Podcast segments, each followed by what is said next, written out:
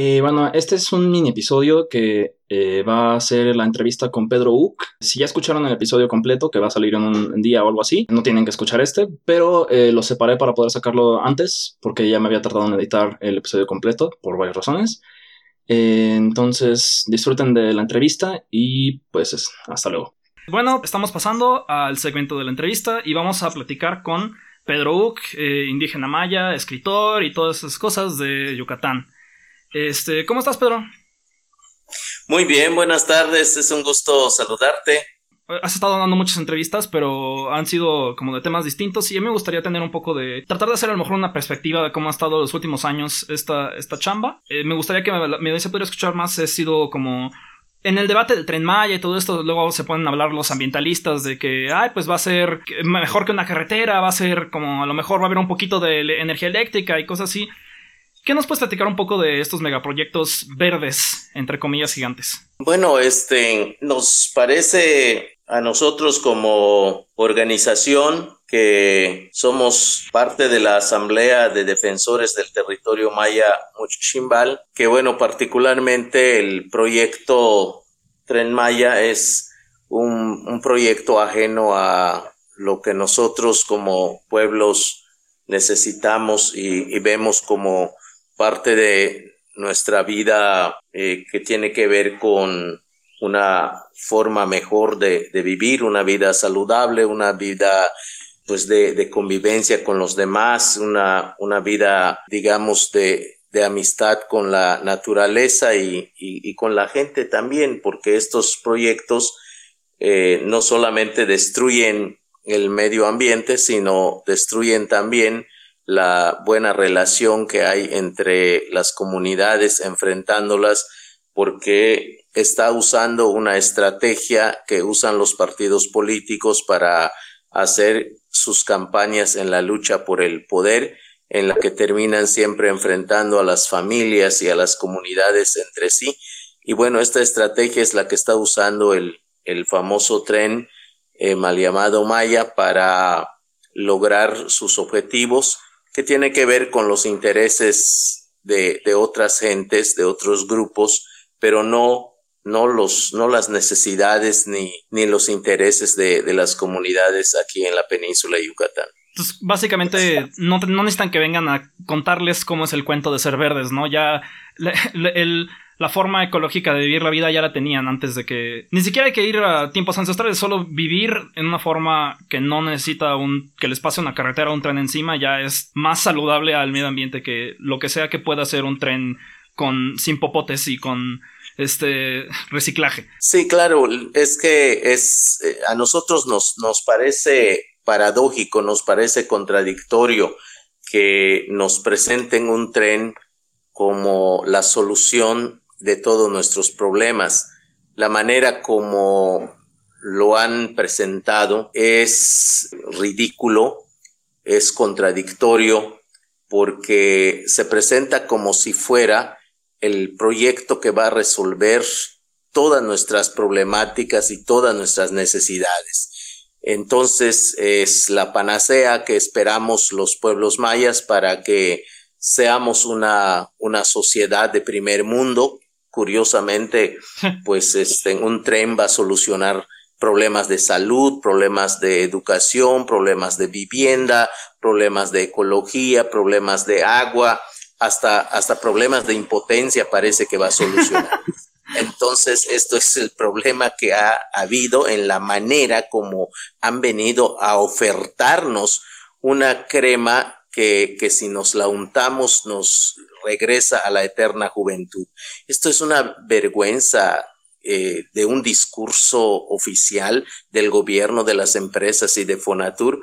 De verdad que es una cosa ridícula. Lamentablemente, al viejo estilo del, del PRI, del PAN, que han venido a hacer las mismas cosas, son estos mismos vicios que hoy tenemos y que nos aplasta eh, en las comunidades porque tenemos dos necesidades fundamentales, la falta de información y no de propaganda y necesidades que tenemos que tiene que ver también con cuestiones económicas.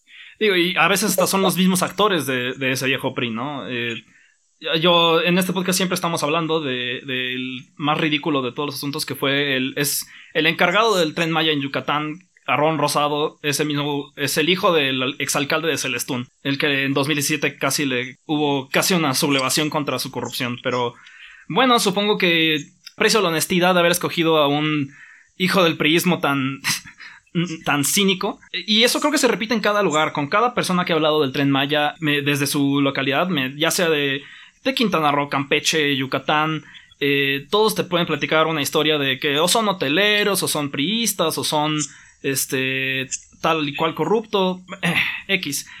Una de las razones que eh, más ha discutido como filosóficas de este asunto es esta idea de la, del desarrollismo, de, de, cómo el neoliberalismo y también el, viejo Estado, este nuevo como híbrido que tiene la 4T de, tanto el neoliberalismo tecnócrata eh, como el, los viejos dominios del PRI nacionalista, que no son nada extraños este, que tengan conflictos con, con la península, ¿no? Aquí lo que quiero preguntar es Ok, estos problemas que mencionas, eh, que no el tren viene usado de panacea, durante las, entre comillas gigantescas, las consultas, lo único que escuchaba hasta de la gente que lo apoyaba, eh, de que venía de los pueblos, era que, pues es que eh, vamos a hacer este tren porque nos van a poner hospitales, porque nos van a poner tuberías, y nunca habían, nunca se hacían la pregunta de por qué no estamos pidiendo los hospitales y las tuberías al gobierno o haciéndolas nosotros o... O sea, todo no lo dejaban de ligar al tren. ¿Y como tú qué crees que esté pasando ahí? Es que yo le decía a, a una persona que estaba tratando de convencerme de que el tren es un buen proyecto, que es, esto del tren está creado con vicios de origen. Es decir, el, el, presidente, antes de que fuera presidente, es decir, apenas eh, termina las elecciones y al día siguiente y comienza a anunciar las cosas que va a hacer. Entre las cosas que se plantea es, es un tren. Entonces, ¿quién le dijo a él que nosotros necesitamos un tren? Casi, casi Salinas Pliego, ¿no? claro, o sea. Cuando estuvieron entrevistándose con los candidatos, con Salinas Pliego en, y su organización Kibernus, ahí en, en, territorio de, este, donde estaban queriendo poner el tren, y llegó, llegaron a presentarles el proyecto todos y todos firmaron que lo iban a hacer. O sea, que, que, lo dijera como, esto es lo que mi campaña representaba, es como lo que, eso representaba también la de Anaya, ¿no? O sea, aquí... Sí, claro, es decir, no, no hay ninguna diferencia entre los anteriores y él. El, el tema del tren lo, lo pone Ivonne en, el, en la mesa estatal, aquí que es un gobierno del PRI. Y luego a nivel nacional se comienza también a, a, promover y luego pues bueno no pusieron el tren porque algo no les, no les funcionó y ese algo que, que les faltaba y que no les permitía ver el tren como un verdadero negocio pues lo pudieron encontrar en esto que se conoce como los polos de desarrollo. Claro. Porque es, es allá donde está el negocio. En, en realidad, el, el, tren para nosotros es una máscara eh, relativamente bonita, o por lo menos se puede presentar como una máscara maquillada para el beneficio de la gente. El problema no es, no es necesariamente el tren. El problema es todo el reordenamiento territorial que, que va a implicar esto, que son 15 ciudades de a 50 mil gentes en las estaciones del tren, que eso es lo que realmente nos, nos preocupa y pensamos y creemos que es una amenaza para, para nuestro pueblo. La cuestión entonces es que si se anuncia el tren desde el momento que, que López Obrador se convierte en, en el presidente electo, quiere decir que, que, no es un tema que se le haya sugerido por, por la península de Yucatán. Y, y bueno, eh, yo no sé si se la sugirió Salinas Pliego o se la sugirió Trump o se la sugirió o la ONU Habitat. sí. Y, y, como decías hace un momento, son exactamente las mismas personas. Aquí hubo una, una transfiguración porque aquellos que eran la mafia del poder se convirtieron en, en los sagrados republicanos y demócratas de, de la 4T. Entonces, es, esta cuestión no es solamente un, un modo híbrido, como, como tú dices, yo creo que va más allá de lo híbrido, yo creo que es transgénico. Vámonos por la La gente va a decir que es cliché, pero de que aplica, aplica, ¿no? O sea...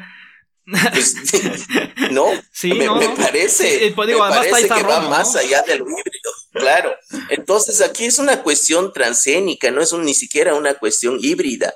Entonces ese es el problema grave que hay de, de un gobierno que se presume de izquierda, un gobierno que, que llega al, poder engañando a la gente con algunas frases como el bien para todos, primero los pobres, pero ese primero creo que se refería al PRI y mero, que, que esa es la, la, cuestión que entendemos el día de hoy. Entonces esto es realmente un, una burla para nosotros los, los pueblos indígenas. Además, es importante, me parece, que cuando hablan de la palabra desarrollo, creo que también le tendrían que preguntar a la naturaleza qué entiende la naturaleza por desarrollo. Claro. Si, seguramente si, si entendieran el lenguaje de la naturaleza, escucharían algo como desarrollo para mí es mi destrucción, es eh, el envenenamiento, es la contaminación del agua, del aire, eso es desarrollo para mí. Seguramente eso les dirían si, tuvieran oídos para escuchar a la naturaleza. Entonces, aquí la estrategia tan ajada, tan desgastada, es usar estos términos ambiguos como gobernanza, como desarrollo, eh, como eh, términos así como, como rebuscados o ya pensados, bien planeados, para que puedan confundir a la gente. Lo que dicen algunos especialistas es crear el caos para que en medio del caos, pues en, en, medio de un río revuelto, pues ganen los pescadores, ¿no? Que eso es lo que, lo que están haciendo. Y esto es un poco lo que nos, nos molesta y nos, nos da coraje, porque nos están engañando de nuevo como hemos sido engañados en los sexenios pasados. Eh, me parece que es injusto, me parece que que eso es una grosería de parte de este gobierno hacer este tipo de cosas. Claro, y o sea, no por nada una de las figuras más recurrentes del podcast, que sabrán la audiencia, es eh, pues es una figura de marketing, Alberto Lujambio, que está encargado de hacer manejar la cuenta del tren Maya y hablar con ONU Habitat. Eh, que hasta hace poquito se, mostró que ONU Habitat no, no es para echarle flores, pero habían dicho que su participación en el tren, que no usaran su imagen para decir que estaba bien, ¿no? que nada más ellos iban a dar recomendaciones de cómo poner ciudadecitas y que sean verdes y tengan bicicletas y que sean como la condesa pero en la selva. Lo que y, violaron ese acuerdo, ese contrato, los de Fonatur, al poner básicamente aprobado por el ONU Habitat en absolutamente todo lo posible, ¿no? Eh, pero sí, eh, una pregunta rápida. Eh, esta persona que mencionaste, Yvonne, de, ¿quién, ¿quién es? ¿Cuál es su papel en esto? Ivonne Ortega fue la gobernadora de Yucatán eh, hace dos, dos sexenios. Mm, eh, entonces ella es la que promovió o, por lo menos puso el tema del tren. Pero sin los polos de desarrollo, solo el puro tren.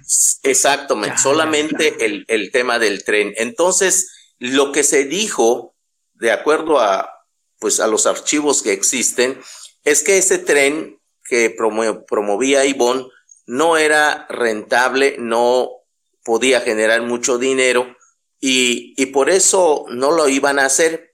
Entonces no habían encontrado el verdadero negocio para que sea rentable. Claro, Ahora lo encontraron. Podemos y lo encontraron a través de los polos de desarrollo. Claro, claro. Podemos criticar al tren de que si para qué queremos más turismo, si además nos va a ser más fácil que se eh, se, se, comparta el, cosas como las pandemias, que para qué queremos esta, este, que también va a haber trenes de carga, que estamos siendo un segundo canal de Panamá eh, junto con el, el, tren que está, el transísmico.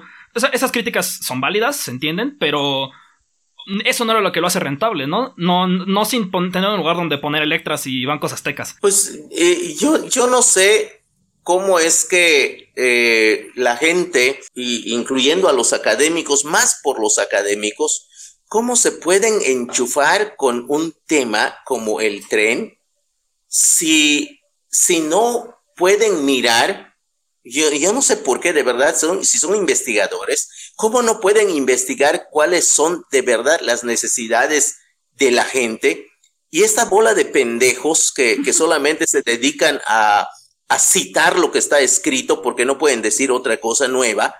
entonces se, enchufan con este tema y comienzan a avalar el, el, proyecto.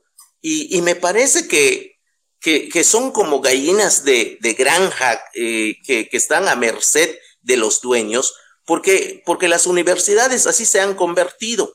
La UADI, por ejemplo, aquí eh, es, tiene la consigna de decir todas las cosas en favor del tren, independientemente de, que hayan razones en contra o argumentos en contra, no le importa, sino aquí hay una consigna y eso es lo que pasa.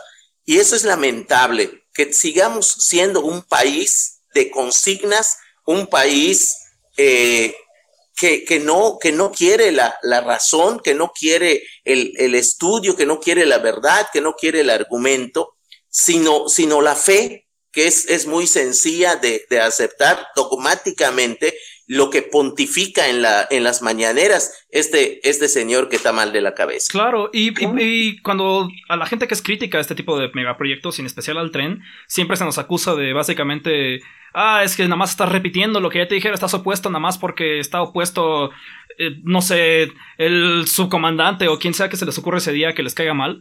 Eh, pero son estas mismas personas que no sé si tuviste una entrevista que eh, dieron Renata Turrent y Cato Arconada en Rompeviento sobre el tren Maya y Se lo ve. Eh, no, no se hizo ridículo como Renata parecía que acababa de ver por primera vez los papeles que estaba, tenía en la mano, ¿no? O sea, estaba diciendo las defensas estándar que dice luego también el titular del Fonatur y parecen bots de, Twitter y Facebook, ¿no? Pero... Y, y, hasta su compañero la corregía como de no, no es cierto, sí vamos a hacer esa cosa. Y ella movía sus papeles pensando como, ah, la verga, sí. no había ni leído lo que estoy defendiendo. Se me hizo completamente patético. Así es, e, eso es lo que, lo que pasa. Hay una tal Paloma que no sé si ya ubicaste, que es antropóloga. Ah, ¿Qué apellido? Es, es Paloma Escalante. Ah, sí, me suena. Es, es del, del, del INA. Sí, sí, entonces, esta pobre mujer, pues lamentablemente es, pues es peor que un bots. Me parece que no tiene Está mal programado. ninguna opinión, no tiene opinión es de lo que dice José Pablo Feynman, el, filósofo, que, que, son personas inauténticas, porque, porque solamente repiten lo que Fonatur les ha dicho que, que repitan. Entonces, me parece grave que una persona que presume un doctorado pueda actuar de esa manera tan, tan servil y tan eh, dogmática yo, no sé hacia dónde va a ir un país con, con este tipo de gente. Si estos son nuestros académicos, ya nos cargó la fregada. Si fuera cualquier otro tema, estarían diciendo que están siendo demasiado dogmáticos, ideológicos y los estarían censurando y diciendo que esto no es academia de verdad. Pero por alguna razón con el tren eh, sigue siendo un debate este, para, la, para la opinión pública con todo de que no están dejando que se dé el debate, ¿no? Están ellos controlando la información, están ellos eh, impulsando a sus, a sus cabecitas que dicen solo lo que ellos repiten, ¿no? Y también creo que ahora hay que hablar de, que también están suprimiendo a, la crítica, ¿no? Eh, ¿cómo, ¿Nos puedes platicar un poco de cómo estuvo los ataques que, y las amenazas que has recibido? No sé desde cuándo quieras empezar, pero yo me enfocaría a lo mejor en, lo del tren, pero platícame. Lo de las amenazas, a nosotros nos parece que se da en, en un contexto anterior al, al tema eh, del, tren, ¿no? Al, al, tema caliente del tren. Eh, esto pasa porque nosotros eh, desde hace algún tiempo hemos venido trabajando en, en favor de, de nuestra forma de vida, en favor de nuestra cultura, en favor de nuestra identidad y obviamente ligado al territorio. Nosotros pensamos que que defender la lengua maya no sirve para nada si no se defiende el territorio. Nosotros pensamos que es importante que haya un territorio maya para que la cultura pueda crearse, recrearse y pueda mantenerse y, bueno, podamos también como cultura eh, ofrecer algunos valores al, al, mundo que sí los tenemos y que hace 500 años no lo quieren reconocer eh, gentes así estén con doctorado porque no les alcanza la cabeza para eso. Entonces, eh, comenzamos a poner unos amparos en contra de los proyectos, los megaproyectos de energía renovable, que son las fotovoltaicas y las eólicas. Y bueno, nos topamos con intereses así como muy, muy grandes, específicamente un, una de, estas empresas que está construyendo un parque solar en Valladolid que se llama Jinco Solar, que está eh, pues dirigida o administrada por unos españoles, pero en realidad es, es chino, es de capital chino. Entonces pusimos unos amparos y los, y los frenamos.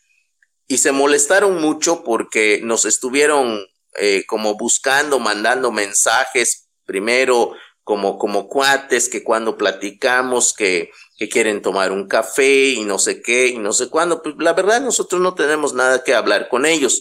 Con quien tienen que hablar son con las comunidades, no con, no con nosotros como personas. Entonces les, les dijimos eso en una ocasión, eh, vinieron a, a vernos y les dijimos, platiquen con las comunidades, son las comunidades las que tienen que decir si sí o no, eh, y, bueno, creo que es importante que las comunidades se enteren de los beneficios y los perjuicios que ocasionan este tipo de proyectos.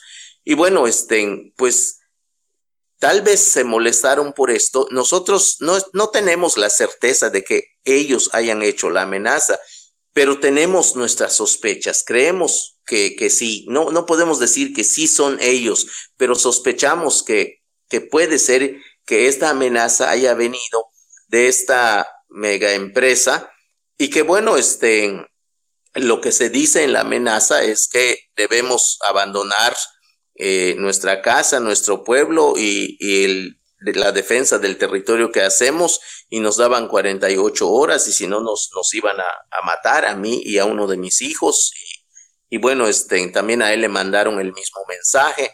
Y bueno, una situación así lamentable, ¿no? Este, creemos entonces que aquí el, el móvil es el tema de las, de, de, las empresas que trabajan las energías renovables. Es así como, como funcionan. Eh, entendemos que pues las empresas muchas veces tienen el, su, su brazo armado en la delincuencia organizada y en el narcotráfico. Eh, ¿Y tú crees que entonces como ya sabes que sospechas que viene de, ese, de esa relación, eh, ¿esta empresa tiene alguna relación ahora con el tema del tren Maya o solo aprovechó el tema del momento para también meterte miedo? ¿Cómo estuvo esa, ese cacho? Todas las, las empresas de energía renovable pues están relacionadas, ¿no? Y no solamente esas empresas, sino más bien nosotros lo que vemos aquí en la península es que las grandes empresas que han venido a instalarse son como una, un, proyecto integral que hmm. estaba bien pensado para la cosecha de los, de los grandes empresarios. Por ejemplo, en el caso de las granjas porcícolas, pues les conviene tener un tren para transportar su, su producto, que es la carne. Los, que, los que cultivan la soya como Romo, pues tiene su trenecito para llevarle su, su carga, ¿no? El, sembrando vida para darles café a los hoteles y cosas así, ¿no? Exacto, los de sembrando vida, eh, todo eso, ¿no? Y, y, en el caso de la energía renovable, pues para electrificar los polos de desarrollo y al mismo tren. Entonces es, es todo un, un proyecto que, que, nosotros creemos, eh, les, les desbaratamos el paquete y se tuvieron que hacer por, por pedazos porque hubo un proyecto grande que, firmaron los tres gobiernos de Yucatán hace dos años, que se llamó eh, ASPI, que es el Acuerdo por la sustentabilidad de la península de Yucatán que se firmó en el marco de la COP13 en Cancún. Nosotros vimos que ese proyecto o ese acuerdo era un acuerdo peninsular que entregaba todo el territorio peninsular a las, a las grandes empresas. Entonces metimos un, un amparo y afortunadamente en ese tiempo teníamos un abogado muy bueno y que logramos ganar ese amparo. Eh, y, y, bueno, les desbaratamos ese, ese proyecto y les dolió muchísimo porque pues era la firma de dos, de los tres gobiernos de la península. Entonces se, se echó a perder y todo eso pues los, los iba molestando, los iba molestando. Y pues creemos que, que pues si no es únicamente la de Valladolid que, que nos hizo la amenaza, pues serán, serán todos juntos, porque, porque tienen como muy claro que la península de Yucatán es el, el botín que, que hoy, en, en estos años, tendrían que aprovechar las, las grandes empresas con diferentes giros en, en, sus proyectos. Claro, yo la verdad creo que es difícil encontrar a alguien que apoye al tren Maya y no sea porque está repitiendo el dogma o porque tenga un interés económico de, de, por delante, ¿no? Recuerdo que investigando al, a uno de los que propusieron, ¿qué tal si al, al, lado del tren Maya hay, una, hay un caminito de bicicletas para poder ser aún más ecológicos? Y checando quién era este activista de movilidad, eh, encontré que era uno, uno de esos, un fotógrafo y su esposa que organizaba bodas para hacer bodas mayas en, en los cenotes sagrados este, y todas estas cosas. Ay, qué bonito, ¿no? Si escarbas a quien sea que apoye esta cosa, es porque va a sacar algo de él. Y va a sacar algo para sí mismo, no para. No es porque venga de una comunidad y. Ah, es que a mí me manda. Ni siquiera si dijeras, ok, porque ya le prometieron un hospital junto, ¿no? Si, si, acaso, como lo hacían antes los, los viejos, eh, la, la, los viejos periodistas que, que, venían de los pueblos originarios, que tienen una relación más complicada con sus pobres pueblos, porque, pues sí, sí, se metían, los cooptaban y todo, pero mínimo les ponían su, su, su hospitalito, ¿no? Claro, sí, sí, efectivamente, la gente que habla en favor del, del tren, pues yo, yo creo que los podemos ubicar en, en, en, tres, en tres partes. Uno, pues los que lo promueven, pues que tienen sus, sus grandes intereses ahí, ¿no? Dos, los que buscan chamba y estar cercanos a, a ese proyecto y creen que, pues, de alguna manera les van a dar un trabajo, están los ingenieros, está un poco la, la gente de esa naturaleza. Y tres, la gente que está desinformada y que, y que la verdad no, no sabe cómo se mueve toda esta situación, este, este bagaje de, de problemas eh, financieros y de intereses empresariales, pues, pues es gente que, que, no logra ni leer el periódico, ni tiene acceso a la red y, y bueno, vive de, de lo que escucha en el pueblo y, y, y, lo que a veces el gobierno a través de Fonatur viene a decir a, a los ejidos, pues es, es gente desinformada. Entonces, e, es ese tipo de gente que, que está en favor, digamos, del, del tren, que en realidad no está en favor, sino es, es gente desinformada, es gente necesitada y es gente que es maldita.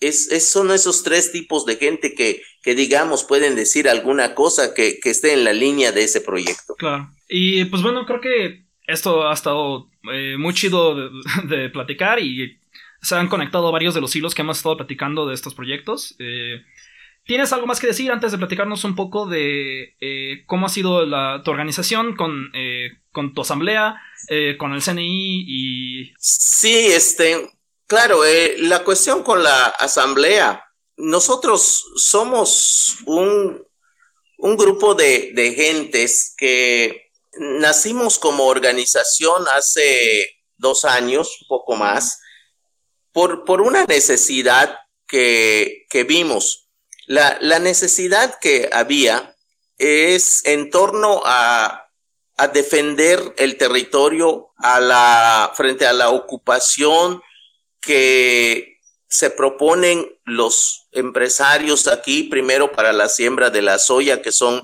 grandes extensiones de tierra, o de maíz transgénico. Entonces, vimos que hay muchas organizaciones no gubernamentales o asociaciones civiles y vimos que estas asociaciones civiles, pues lo que querían eh, eh, no era enfrentar a, a esta gente, no era defendernos realmente. Descubrimos que las asociaciones civiles en su gran mayoría lo que hace es, es más bien servirle a las grandes empresas a través de una serie de informes sobre el análisis que hacen de los espacios en donde trabajan.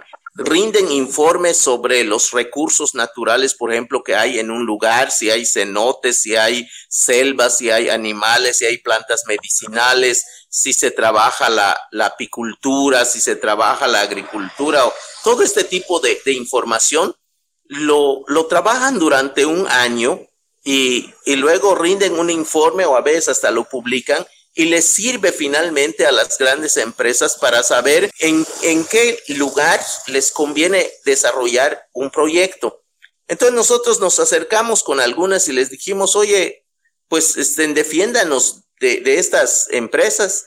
Y pues no, simplemente no, no es lo que, no, no es lo que ellos hacen. Y lo peor es que dicen que, que, están trabajando en favor de los derechos humanos. Los vas a escuchar a todos hablando de los derechos humanos y teniendo financiamiento de, de las grandes eh, fundaciones como Kellogg, como la Ford y, y, muchas otras fundaciones. Y nos dimos cuenta que lo único que hacen es bajar dinero y vender nuestro nombre y, no nos están defendiendo.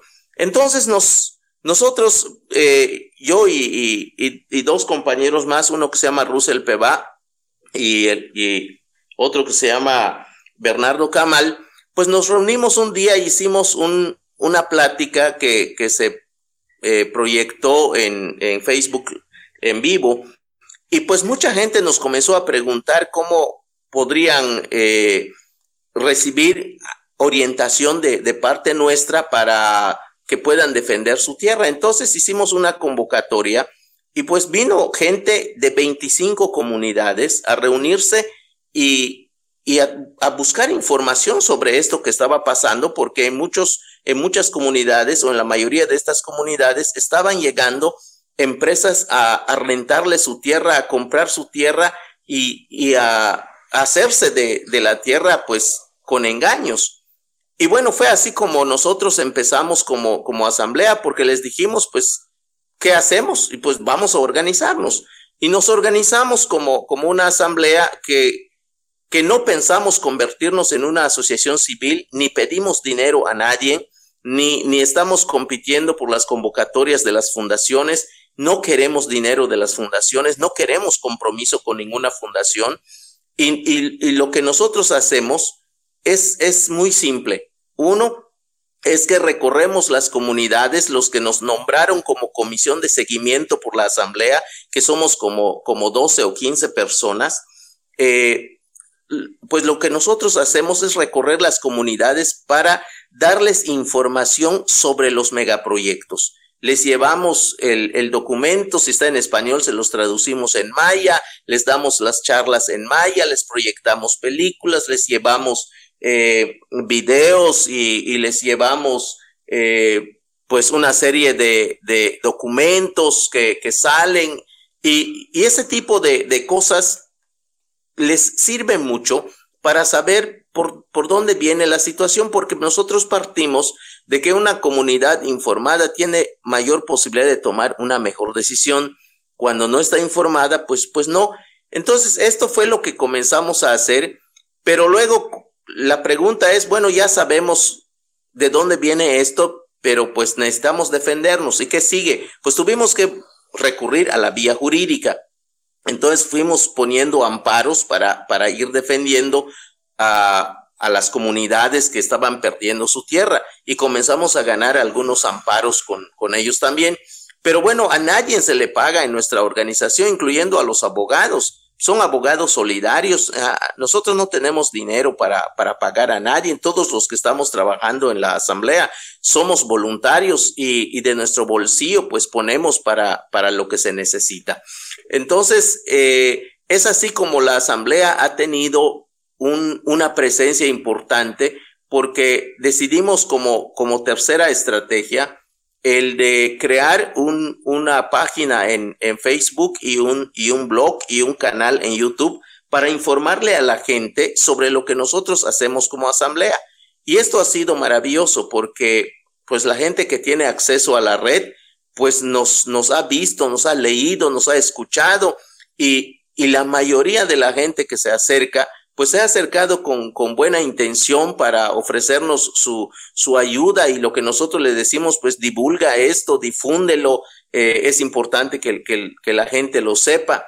Y bueno, también se acercaron algunos eh, compañeros que, que, son académicos para apoyarnos en, en los estudios, por ejemplo, este tema del, de, la, de la mía, de la manifestación de impacto ambiental, pues este, nosotros no tenemos así como la capacidad de estar metiendo dientes a, a ese tipo de chingaderas. No, pues, pues ni los que lo escribieron, ¿no? Si las trataron de censurar. Y, me, los, los que lo escribieron.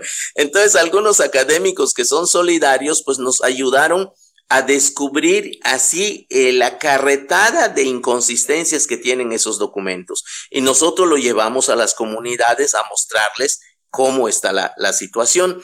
Entonces, eh, la, la, asamblea se ha movido de esta manera. Nos reunimos dos o tres veces al año y, y los que somos de la comisión de seguimiento somos los que le damos eh, como, como la aplicación material a los, a los acuerdos. Si, si los acuerdos es hacer talleres, pues hacemos los talleres. Si los acuerdos son poner amparos, los, los ponemos y tenemos entonces una, pues un, una forma en tanto en, en, en Facebook como en, en, WhatsApp de comunicarnos con la gente, más las visitas que hacemos para hacer los, los acuerdos necesarios cuando, cuando es urgente. Entonces, así es como nosotros hemos venido trabajando en, en la asamblea. Como asamblea. No, pues. no tenemos un, Sí, no, así es, eh, justamente así en el, en el término estricto de, de, la palabra. No tenemos un presidente, no tenemos un secretario, no tenemos una mesa directiva. Somos, somos un grupo de gente que hacemos este tipo de, de trabajos. Así funcionamos. Claro, pues que, pues sí, así como podría haberte entrevistado a ti, podría haber entrevistado a Noemi, por ejemplo. Eh, Efectivamente. Que, que, ha dado también pláticas muy chidas de este tema, si, los si las ven por ahí. Eh, y como antes de, que nos de, cerrar, eh, ayer diste una plática con, con Carlos González, ¿no? Eh, ¿Cómo ha estado este, este, rollo de organizarse con organizaciones eh, parecidas fuera de la península? Que siento que si no era fácil antes, ahora se ha complicado aún más con la pandemia, ¿no? Bueno, las, la relación con el, con el CNI, yo en lo personal, pues de, desde hace mucho tiempo, desde el origen del CNI estoy allá. Eh, soy adherente de la sexta y, bueno, este, por muchos años hemos, hemos caminado con esto. Entonces, eh, hoy, pues la coordinación que, que, tenemos ha sido a través de, pues de, de las redes sociales y, el teléfono. Entonces, eh, pero bueno, la cuestión mm, creo que no está nuestra fuerza, digamos, en, en esa relación sino que, que sí es importante. Nuestra fuerza radica en lo que nosotros podemos hacer aquí en la, en la región, aquí en la península. Si nosotros no trabajamos aquí, si nosotros no nos organizamos aquí, no sirve mucho tener una relación a nivel nacional, porque, porque bueno, no, no se trata de, de, de ser cuates con, con, la gente que está en otros lados. Sí, no van a venir a hacerles eh, el favor de, de, quitar el tren eh, o sea, por lo menos no así de sencillo, ¿no? Es, eh, si no tienes trabajo que llevar, pues la gente nunca va a llegar nada a esa organización, porque no, no, es una organización que tenga como, o alguna gran empresa gigantesca que les esté poniendo los recursos, entonces no puede ser, no tiene que funcionar del trabajo que cada quien haga en su localidad, ¿no? Efectivamente, sí, nosotros pues nos sentimos apoyados y acompañados por ellos, pero los protagonistas somos nosotros. Claro los, los que hacemos la chamba y los, los que en este momento nos toca poner el pellejo frente a esto, somos nosotros. Entonces, eso es lo que, lo que intentamos hacer y pues, claro, obviamente les agradecemos a, a todo el mundo pues su, su ayuda y, y, ahora por las redes sociales pues tenemos eh, por, por lo menos el apoyo moral de gente de, de Grecia, de Francia, de, de Inglaterra, de Italia, de, de Europa. Entonces hay, hay mucha gente que si nosotros, por ejemplo, hacemos en este momento un pronunciamiento y queremos eh, la firma de, de, alguien para apoyarnos, en, en menos de, de, dos, tres horas ya juntamos hasta mil firmas. entonces, eh, eso, eso muestra también cómo la Asamblea ha sabido moverse en, en este ámbito y, y también ofrecer eh, este rostro de, de, lucha que nosotros hacemos, que, que es una tarea que, que, podemos presumir, porque bueno, es una tarea que, que estamos haciendo en el, en el sentido de que hay compromiso con, con esta lucha, hay compromiso entre nosotros y, creemos que, que, es importante hacer esto y, obviamente agradecer lo que, lo que los otros puedan hacer con nosotros. Va, pues sí, no, no, pues que no te dé pena presumir lo que, lo que viene siendo fruto de trabajo bien chingón, ¿no? La, neta. No hay, no hay nada malo en, en, en, hablar de un esfuerzo colectivo y personal y, y lo, lo, bien que ha estado saliendo. Sobre todo cuando tenemos. Pues cuando estás hablando de, del gobierno federal, ¿no? no este creo que ya con esto podemos este, cerrar por ahora para no extendernos unas este, seis horas, que bien podríamos, pero también hay, hay muchas pláticas que vamos a, poner algunos links a algunas que mencionamos en el, en el final del episodio. Eh, y pues bueno, para despedirnos, eh, ¿por qué no nos dices este si vas a tienes algo que vaya a salir pronto que podamos estar este, poniendo atención, algunas otras pláticas que vayas a dar, algún poemario nuevo? Sí, sí, efectivamente. Eh, bueno, mañana tengo un, una participación con un grupo de, organizaciones a nivel internacional que encabeza una ONG que se llama SEGIL, que, que trabaja en la vía jurídica en favor de los pueblos indígenas. Me invitaron para platicar un poco la problemática que, que tenemos eh, aquí en la península de Yucatán, principalmente con el tren. El, el viernes eh, a las 5 de la tarde tengo una charla con la, la CENTE. Me invitaron para hablar un poco sobre el problema del, del COVID ah. que enfrentamos aquí y, y bueno, cómo le hacemos como, como pueblo maya aquí en la península frente a, la, a las carencias y a la multiplicidad de contagios y, y muertos y fallecimientos que se está dando y, bueno, la responsabilidad de, del gobierno en, materia sanitaria eh, que, tenemos en, este, en, esta península. Y en la noche, mañana mismo a las ocho y media, tengo una, una charla igual sobre el problema del, del tren y el problema eh, que tenemos en relación a, a la mayoría de los, de los proyectos y un poco también creo sobre mi trayectoria como, como defensor del, del territorio, como, como profesor, como teólogo y, y, un poco también como, como escritor de, de alguna poesía. Ah, pues bueno, entonces para qué bueno que sacamos temas que eh, eh, un poquito de, de, lo global y no te, hice, no te hice especificar en cosas que vas a especificar mañana y pasado. Eh, pero vamos a poner el link a estas pláticas porque probablemente me tarde dos días en editarlo, entonces va a quedar como anillo al dedo. Eh, porque sí, me, habría gustado mucho platicar contigo de, del COVID y, los pueblos, que es algo que ha estado en mi mente y no, no he podido bien como escarbar. Pero, eh, pues bueno, mañana escuchamos atentamente esta semana las este, participaciones que tengas con personajes como con, con organizaciones como la, como la CENTE. Entonces, pues bueno, qué chingón, Pedro, y gracias por venir. Dos cositas más Al, respecto. Este, uno es que también como asamblea tenemos un webinario que estamos haciendo todos los viernes. Eh, mañana es a las... El, el, viernes, perdón, es, es a las 7 de la noche hasta las 9. Vamos a hablar sobre, sobre el agua. Los otros compañeros de la asamblea están organizando este espacio y, va a ser importante para nosotros que, que, la gente nos pueda escuchar sobre los argumentos que tenemos eh, sobre el problema del agua que traería el, el, tren y las inconsistencias de la mía. Eso es lo que se va a discutir. Y eh, estoy a punto de sacar un, un nuevo poemario. Eh, es un trabajo que, que tiene cuatro años que vengo haciendo. Es, es un trabajo de, alrededor de 300 páginas, son, son varios poemas y estoy apenas eh, viendo si logro el, el, copyright y bueno, este, solamente eso me falta, el, el trabajo está listo y pensamos presentarlo dentro de, de poco. Va, pues bueno, eh, ahí pásame los links que, que, quieres del webinario y cuando salga el, libro y lo vamos a andar presumiendo. Creo que antes de que salga el episodio podemos compartir el link del webinario para que la gente lo, le dé seguimiento.